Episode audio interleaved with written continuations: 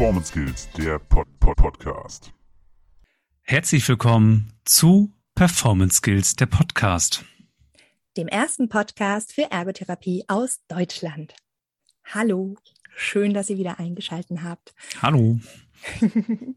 Wir freuen uns sehr, euch heute ein Thema zu präsentieren, das schon sehr, sehr, sehr oft von euch gewünscht wurde. Und wir hoffen, dass wir heute einige Wünsche wahr werden lassen können. Wir haben heute wieder einen Artikel, äh, den wir mit der Ergopraxis publizieren dürfen. Und heute haben wir Doreen Kölle bei uns, die in der vierten Ausgabe von 2022 einen Artikel zu betätigungszentrierten Arbeiten in der orthopädischen Rehabilitation geschrieben hat.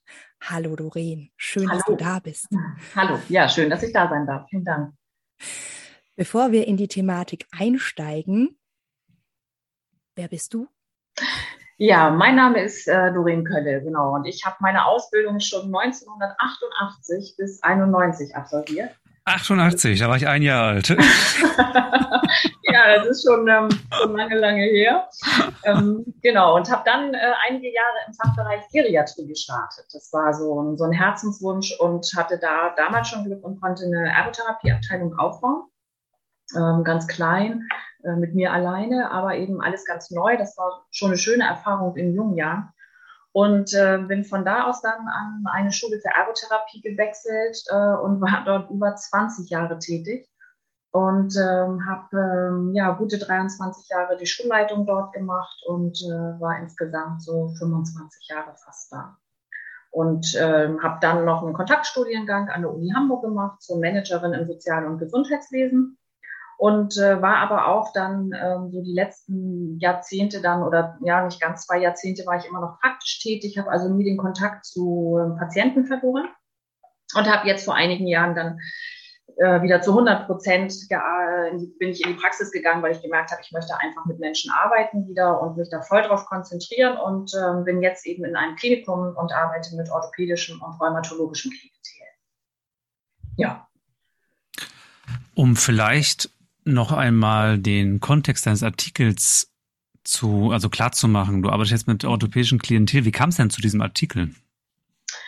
Ja, zu dem Artikel kam es, dass wir ähm, eben in dem letzten Dreivierteljahr die Ergotherapie dort umgestaltet haben und uns eben mit Betätigungszentrierung auseinandergesetzt haben und ähm, ja, der Wunsch einfach da war, die Ergotherapie sichtbar zu machen mhm. sichtbar zu machen in allen ihren Facetten und eben auch ähm, ja, abzugrenzen von der Physiotherapie. Und ähm, einfach ähm, ja, Ideen umzusetzen, wie können wir uns unterscheiden. Und das war so der Grund und daraus ist dann auch so der Artikel entstanden, weil ich einfach finde, das ist ein wichtiges Thema und ja, mhm. deshalb ähm, die Auseinandersetzung damit. Ich finde das auch ein sehr, sehr interessantes Thema. Also zufällig, wir haben es gerade im Vorgespräch schon gehabt, ich arbeite auch in der orthopädischen Reha und ich hoffe oder ich bin mir sicher, dass ich heute einiges mitnehmen kann. Genau, ich würde auch gleich mit der ersten Frage einsteigen, Doreen. Vor äh, welchen Problemen steht denn der oder die betätigungsorientierte Ergotherapeutin bei, äh, beim orthopädischen Klientel?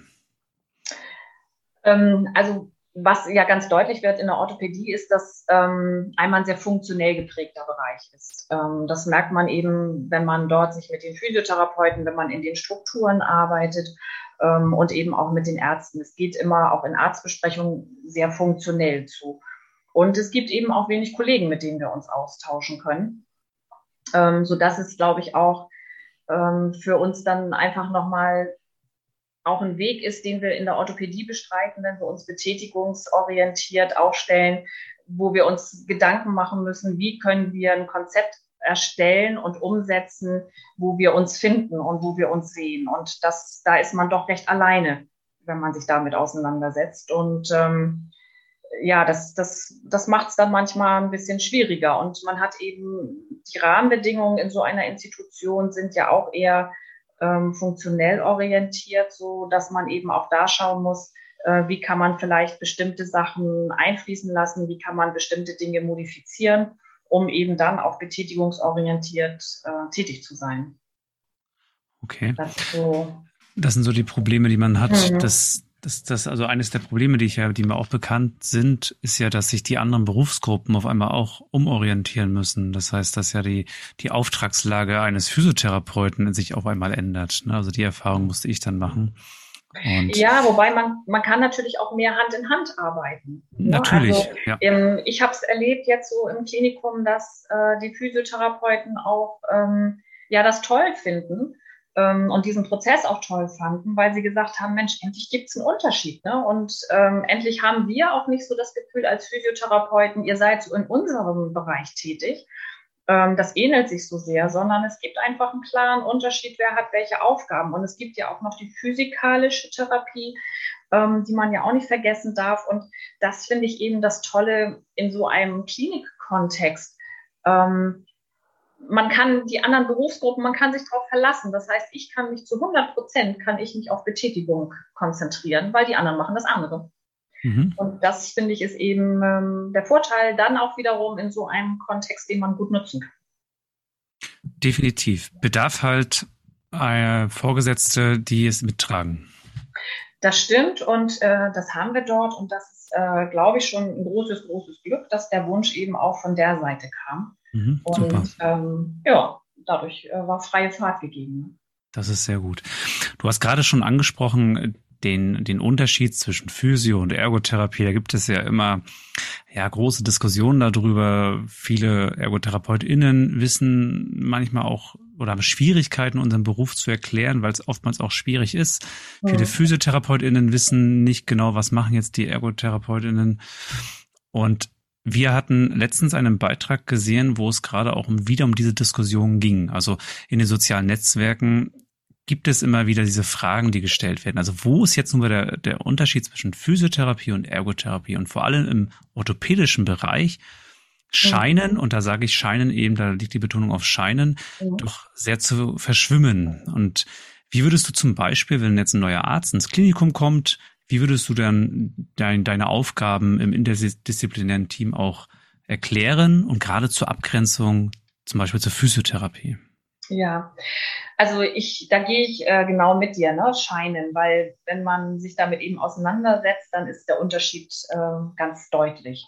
Und ähm, wichtig für mich ist, ich fange nicht mit dem Vergleich an. Also was ich oft erlebe ist, ja, das ist ein Heilberuf wie Physiotherapie, aber und da denke ich, nee, das, das geht nicht. Ne? Also ich ähm, sehe immer zu, dass ich das rausstelle, was wir machen, was Ergotherapie ist und fange mich an zu vergleichen, weil ich denke, das ist auch so ein, ähm, so, ein, so ein Fakt, den wir so nutzen, was keine andere Berufsgruppe macht. Also äh, kein Bäcker sagt, ja, ich bin wie Konditor, ne, arbeite auch mit Teig, aber macht keiner. So.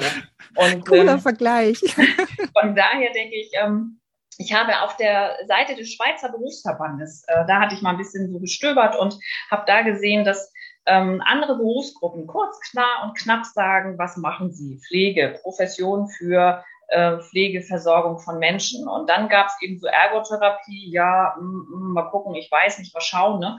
Und da sagten die, ja, genau, wir sind für Handlung, für Betätigung. Und das ist immer so das, ähm, wo ich neuen Ärzten oder Ärzten sage, das, das ist unser, wir sind Betätigung und ihnen dann den Prozess aufzeige in einem Klinikkontext.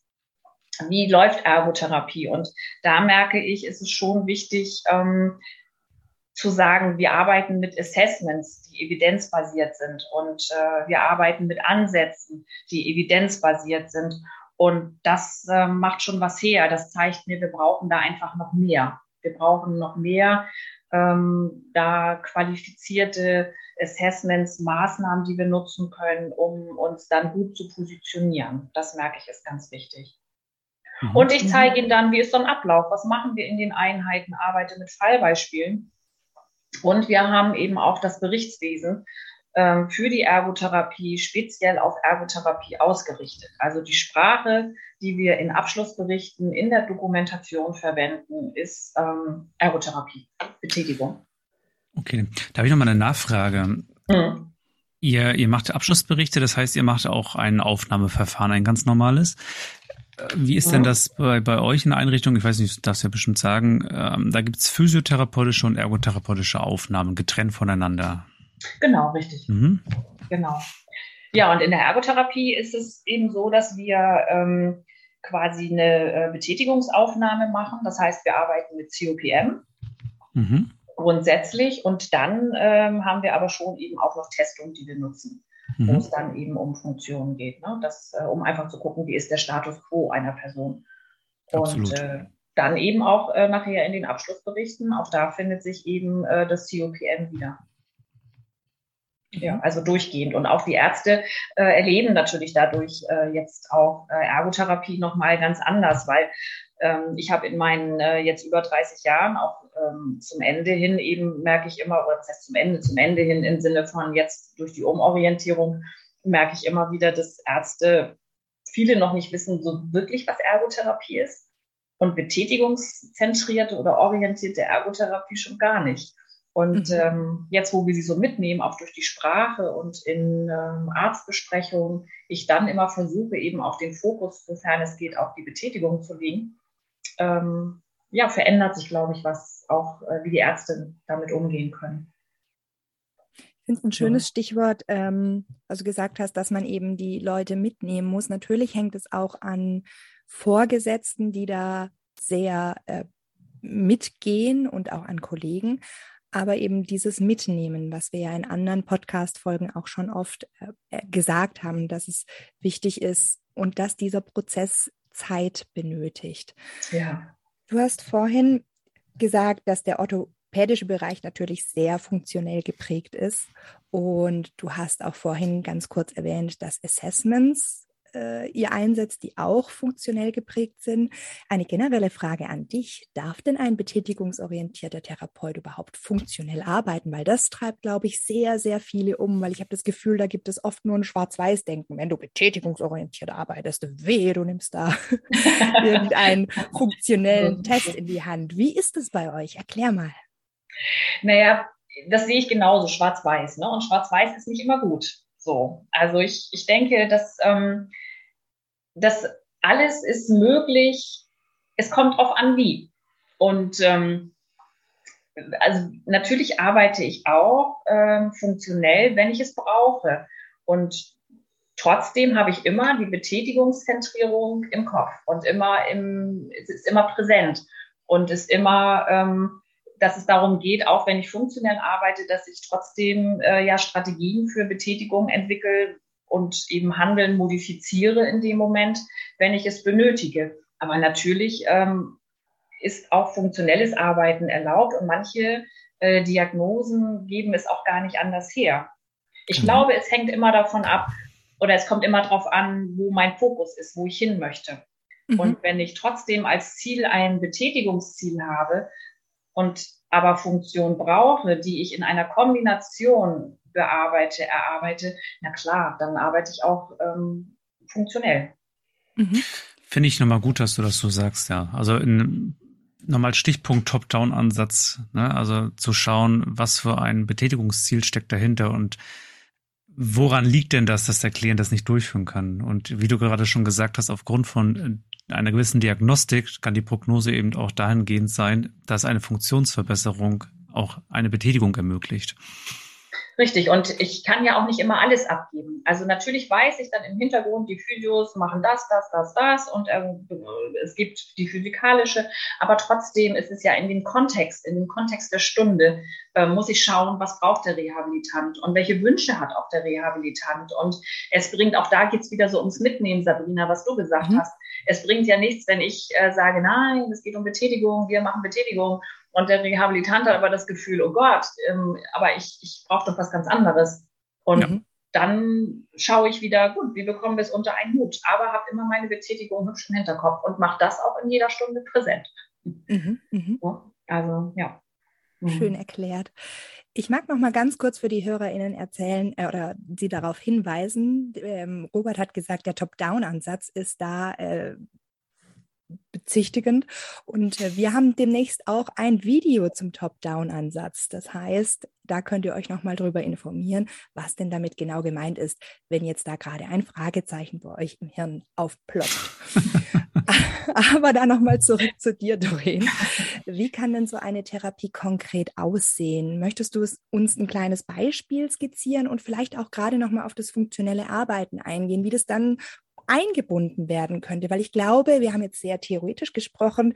Viele wollen jetzt, glaube ich, ein praktisches Hörbeispiel von dir. Okay.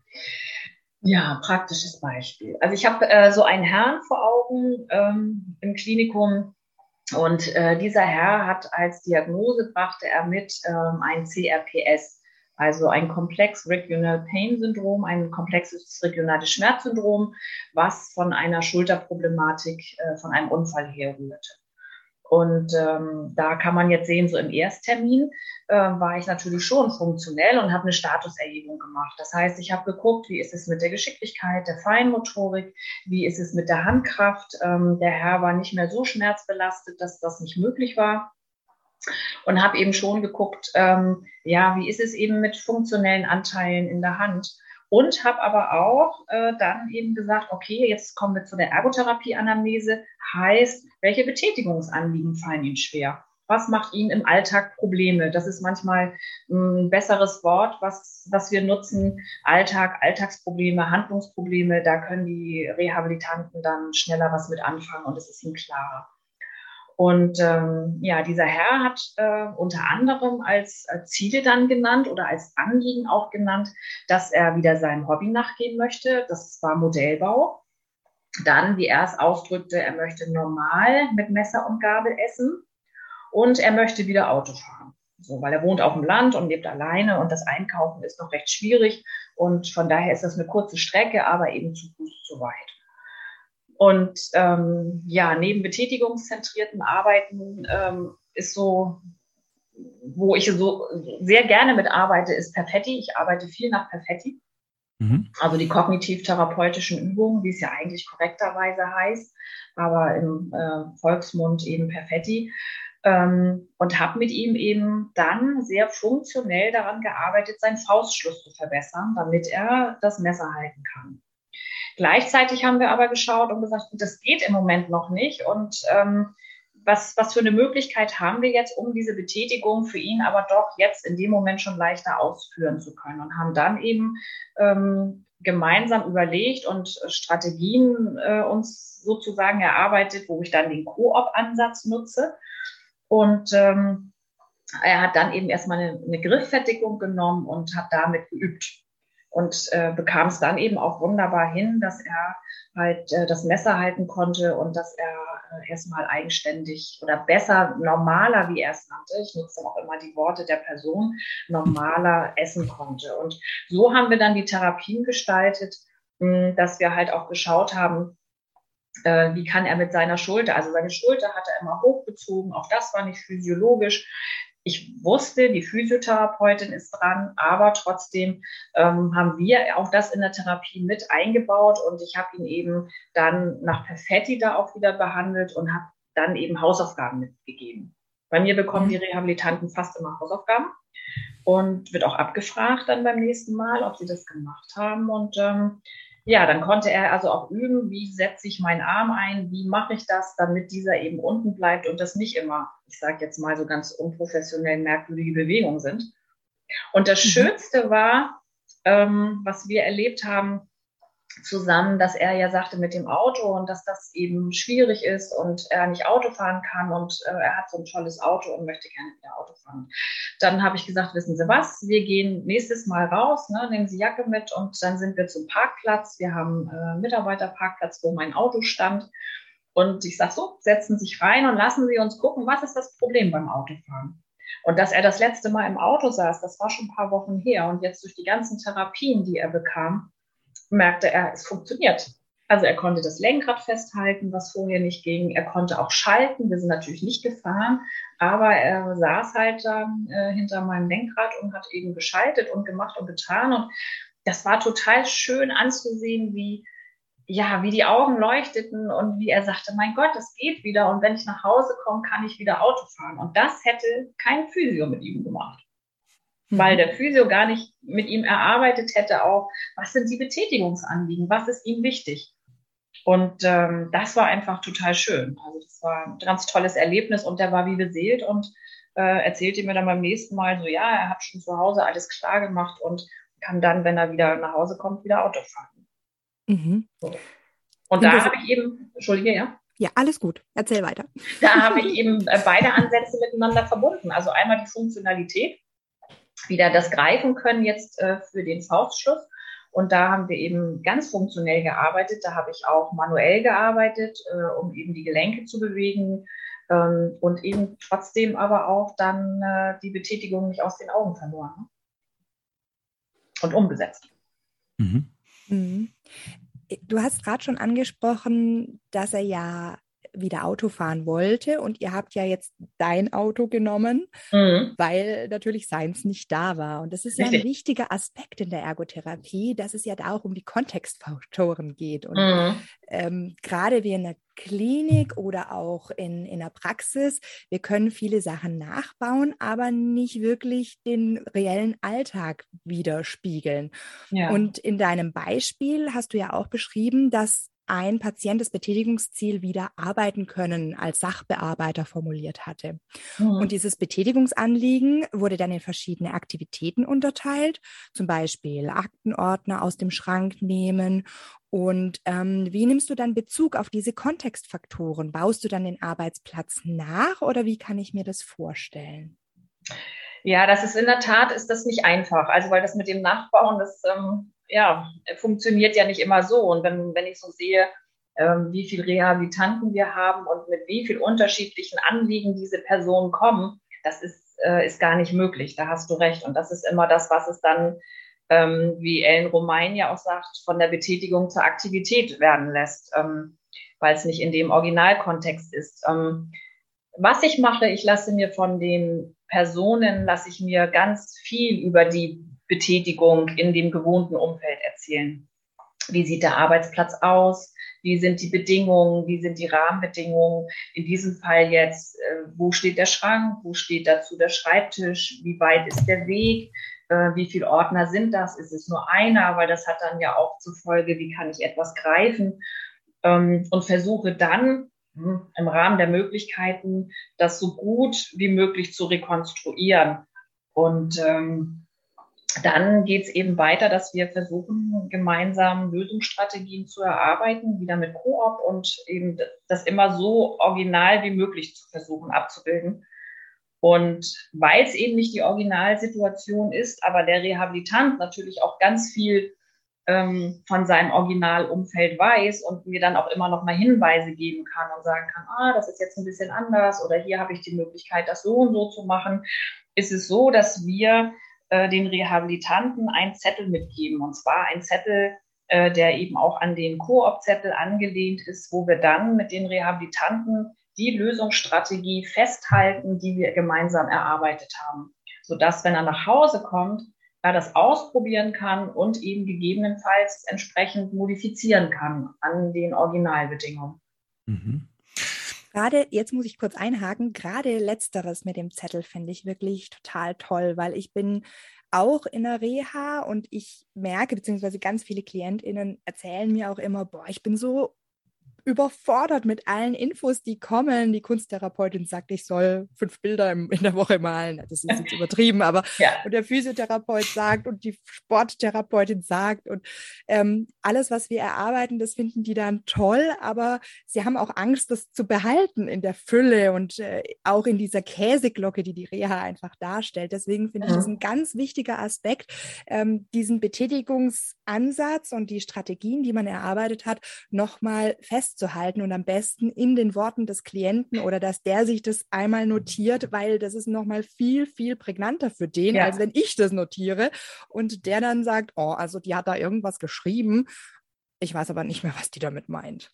Genau, weil das geht mir nämlich manchmal aus, so wenn die Rehabilitanten ähm, das dann sagen, weil manchmal sagen sie, nee, schreiben Sie mal ähm, und mir erzählen, was ich schreiben soll, dann denke ich, das, das wird doch nie was. Also das, ja, weiß ich jetzt nicht. Aber es sind halt die Worte und es ist, ähm, wo ich dann manchmal auch noch nachfrage und dann wissen sie noch in ein paar Wochen was damit. Ja, ja, ja, ja, dann habe ich genau das Bild und ich sage, gut, okay, dann schreiben wir das so. Ja, und ähm, das denke ich auch, das ist ganz wichtig, weil man kennt sich ja selber, man weiß es ja von einem selber auch, dass das, was ich selber formuliert habe und mir dazu dann Bilder in dem Moment in dem Kopf mache und habe, äh, das verankert sich.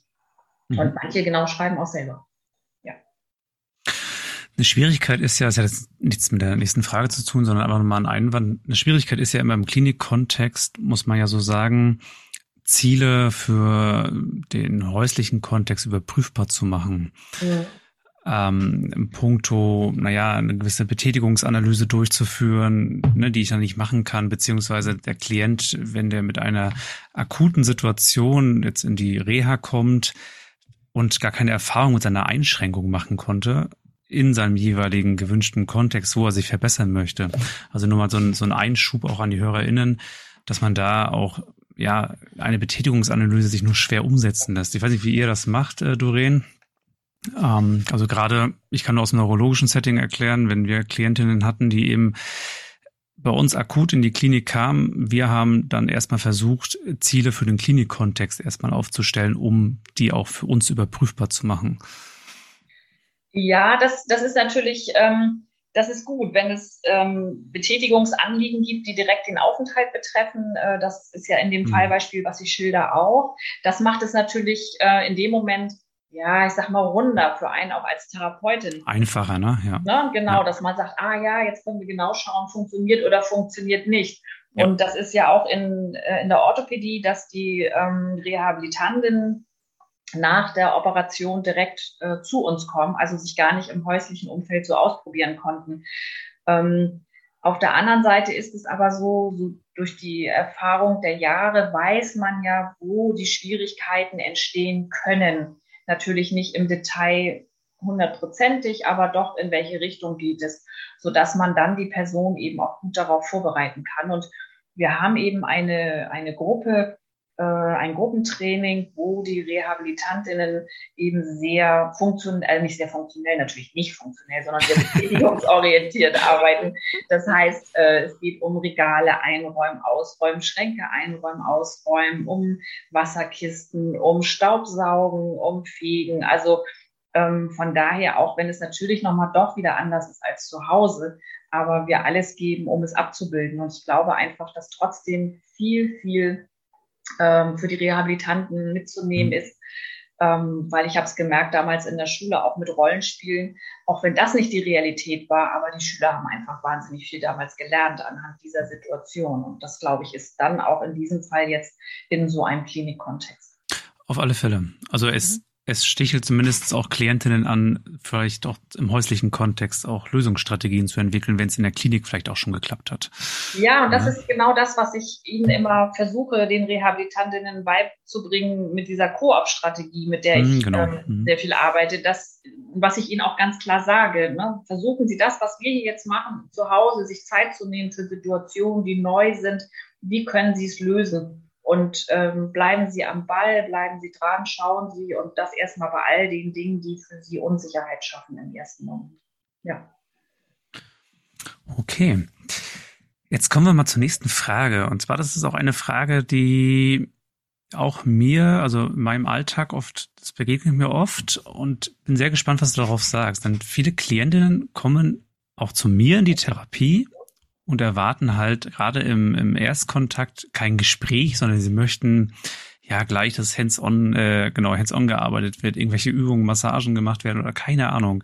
Mhm. Und dann kommen wir als TherapeutInnen mit dem COPM-Bogen oder anderen Assessments, die wir halt so nutzen. Wie begegnest du denn diesen Einstellungen und wie gelingt es dir, dass die Klientinnen äh, sich auf diesen, sagen wir jetzt mal, ungewöhnlichen Weg der Ergotherapie einlassen? Ja, also der Vorteil in, in diesem Fall ist, dass die meisten Rehabilitanten keine Vorstellung von Ergotherapie haben oder eben auch Ergotherapie noch nie selber erlebt haben und von daher gar nicht so genau wissen, was auf sie zukommt.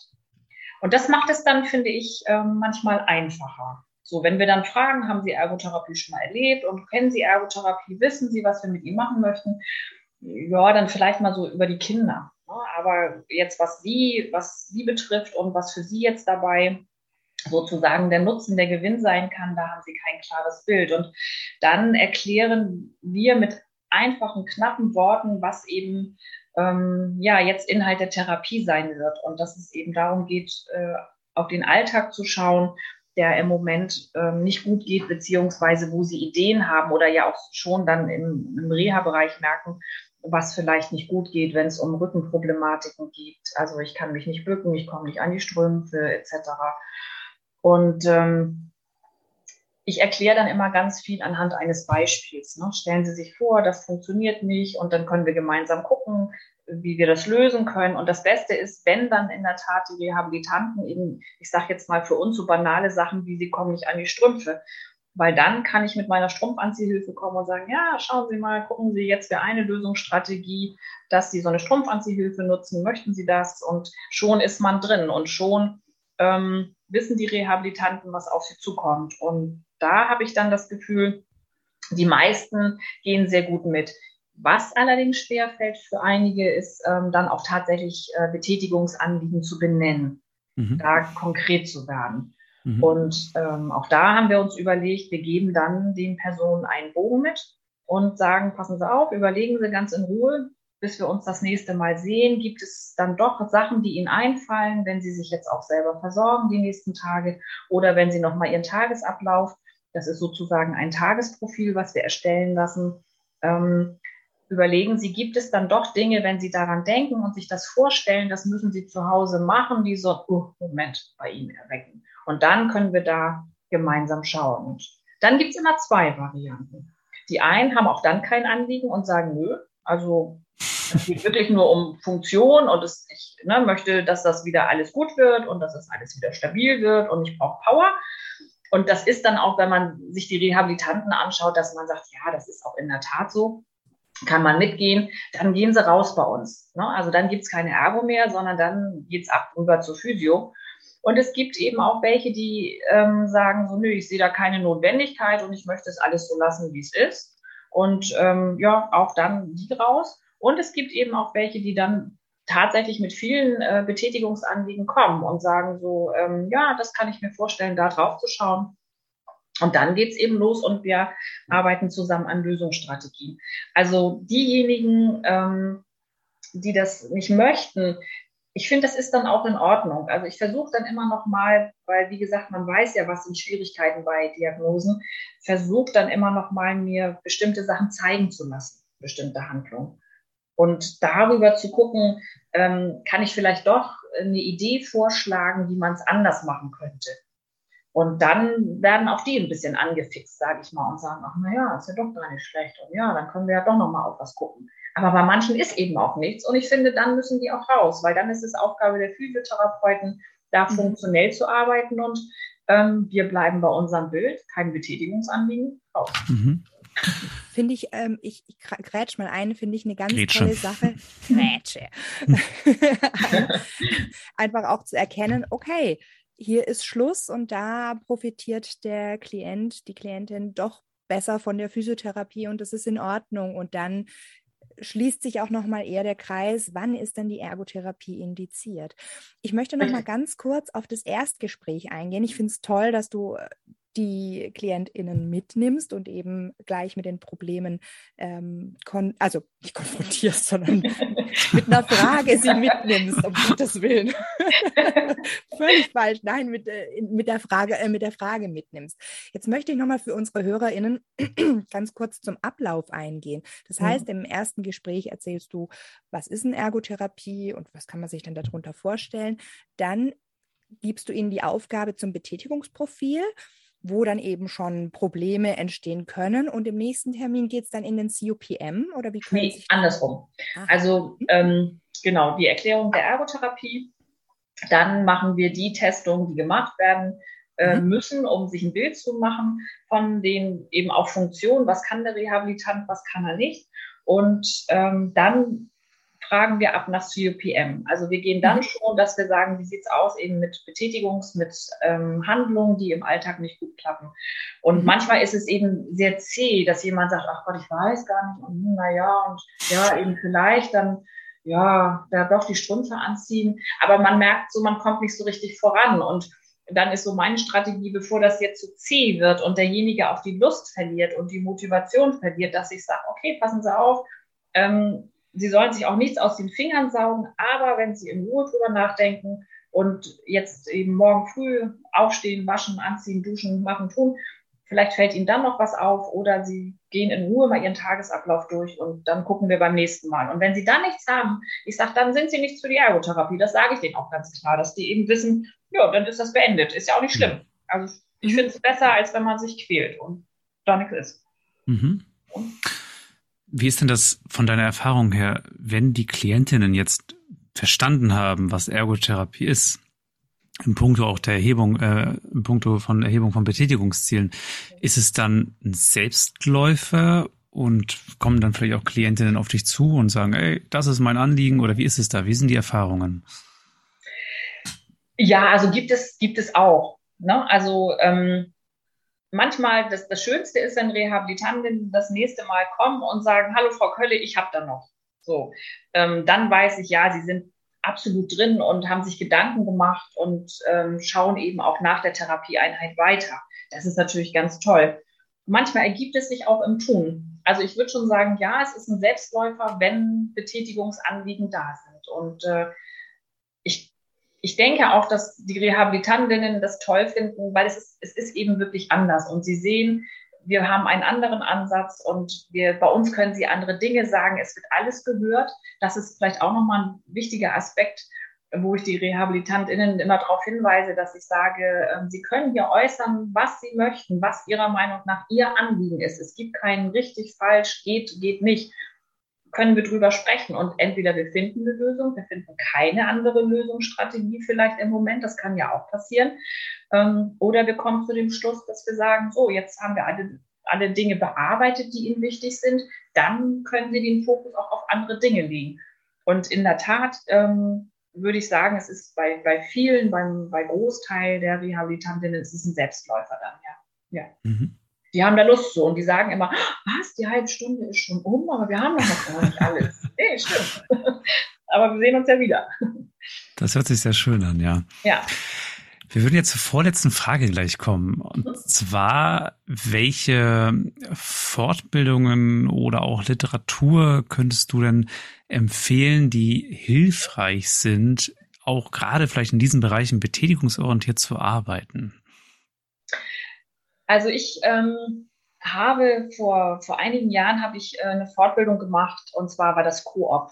Und ähm, da habe ich gemerkt, das war so, so meine, meine erste tiefergehende Berührung. Wir hatten natürlich in der Schule, haben wir uns mit Modellen auseinandergesetzt und haben uns mit Klientenzentrierung ganz viel auseinandergesetzt. Und unsere Schüler waren es also, ähm, ja, viele Jahre sind sie schon gewohnt, ähm, dass sie sich mit Modellen auseinandersetzen und das auch im Praktikum entsprechend anwenden. Aber Coop war schon noch mal so eine Fortbildung für mich, die einfach meine Sichtweise auch, meine Sichtweise, äh, wie handle ich als Therapeutin geändert hat, dass ich nicht für alles Lösungen produzieren muss, sondern dass ich die Person mitnehme und dass jeder auch für sich verantwortlich ist, also auch die Rehabilitantinnen ähm, aktiv an Lösungen beteiligt sind und dass es ein Miteinander ist und nicht mhm. ich, ich finde Dinge. Das ist so das eine, äh, wo ich sage, so ja, die finde ich wirklich ganz toll, klientenzentriert zu arbeiten. Und äh, was mich dann, was wie ein Geschenk des Himmels sozusagen für mich kam, war das Buch, was letztes Jahr von der Ellen Romain erschienen ist, ähm, was einfach das nochmal ganz, ganz toll klar macht, wie sieht Betätigung und Klientenzentrierung aus. Und das fand ich einfach nochmal ganz toll. Durch die Fallbeispiele wird es einfach sehr lebendig und ich so gemerkt habe, immer wenn ich das Gefühl hatte, so im, im Prozess der Veränderung, ähm, bin ich auf dem richtigen Weg? Ist es wirklich Ergotherapie? Ist es das wirklich? Mir dann das Buch nochmal geschnappt habe und gelesen habe und mhm. dachte, ja, ja, ja, das ist es. Wir würden das Buch auch nochmal in die äh, Infobox packen, damit mhm. ihr auch alle wisst, ja. was für ein Buch damit gemeint ist. Das ist nämlich wirklich ein sehr gutes Buch. Ja, und es gibt auch, äh, was ich sehr schön finde, 2017 ist auch nochmal ein äh, Koop-Buch erschienen, äh, gibt es aber äh, zurzeit nur auf Englisch, in englischsprachiger Ausgabe, wo es eben um äh, mehr Fachbereiche als um die Pädiatrie geht. Und auch da kann man eben nochmal schauen, wie kann dieser Ansatz dann entsprechend mit anderen Klientel aussehen. Mhm. Mhm. Ja. Vielen Dank dir auf jeden Fall für diese wertvollen Tipps und wir werden die auch euch in die Show Notes reinpacken. Da müsst ihr jetzt nicht neben der Hausbesuchsfahrt euch einen Stift zücken und etwas aufschreiben. Wir haben das für euch notiert. Wir kennen euch ja.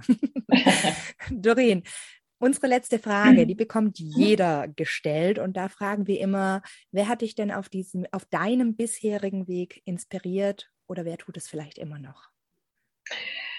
Ja, also da, da, das möchte ich einmal so ein bisschen unterteilen. Es gibt da so ein, ein Was und ein Wer. Und das Was ist, ähm, was mich einfach antreibt und inspiriert, ist, dass ich der Meinung bin, dass die Ergotherapie in Deutschland immer noch nicht dort angekommen ist, ähm, wo sie sein sollte. Das geht wahrscheinlich vielen Kolleginnen entsprechend so. Und das ist etwas, was mich antreibt und wo ich denke, ja, da an diesem Prozess ein Stück weit beteiligt zu sein, das, das wünsche ich mir und ähm, das treibt mich, da weiter Dinge zu machen und eben ja so einen Artikel jetzt auch zu schreiben. Mhm. Und das Wer ist, ähm, einmal ist es ähm, ja Stefanie Knagge, bei der durfte ich eben diese Koop-Fortbildung genießen. Und wie gesagt, ähm, Ellen Romain mit diesem Buch. Das hat mich wirklich sehr, ja, sehr mitgenommen und sehr inspiriert auch. Ja, die beiden sind so die Auslöser sozusagen. mhm. Ja, das finden wir sehr schön. also, nochmal an alle HörerInnen den Aufruf, schnappt euch mal so ein Buch, auch geliehen, und guckt mal rein. Vielleicht inspiriert es euch ja genauso wie die liebe Doreen, die heute unser Interviewgast war. Vielen lieben Dank, Doreen.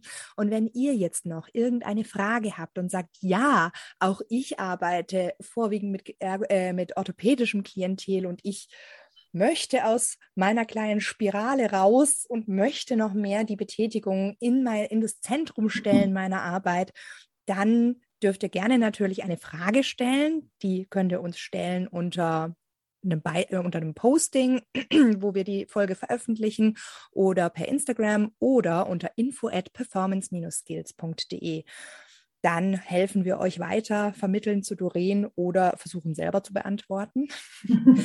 und wenn ihr jetzt noch weitere Wünsche habt, die auch sich mit dem Thema betätigungsorientierte oder betätigungszentrierte mhm. Ergotherapie in der Orthopädie ähm, befasst, dann schreibt uns gerne, damit wir dieses Thema, das euch ja wirklich sehr am Herzen lag, von allen Seiten und Blickwinkeln beleuchten können, damit auch jeder Hörer und jede Hörerin etwas davon mitnimmt.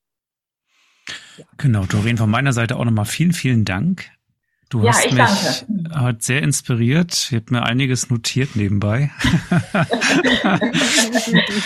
genau, und also ich meine zu, zu sagen, dass ich mich mit Betätigungsorientierung schon viel auseinandergesetzt habe, aber es waren einige Sachen dabei, die ich notieren musste, weil ich sie doch sehr interessant fand und werde dem auch absolut nachgehen.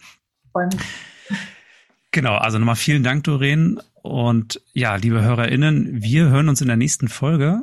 Bleibt bis dahin gesund und ansonsten, ja, hören wir uns zum nächsten Mal. Macht's gut. Ciao, ciao. Tschüss. Performance Skills, der Podcast.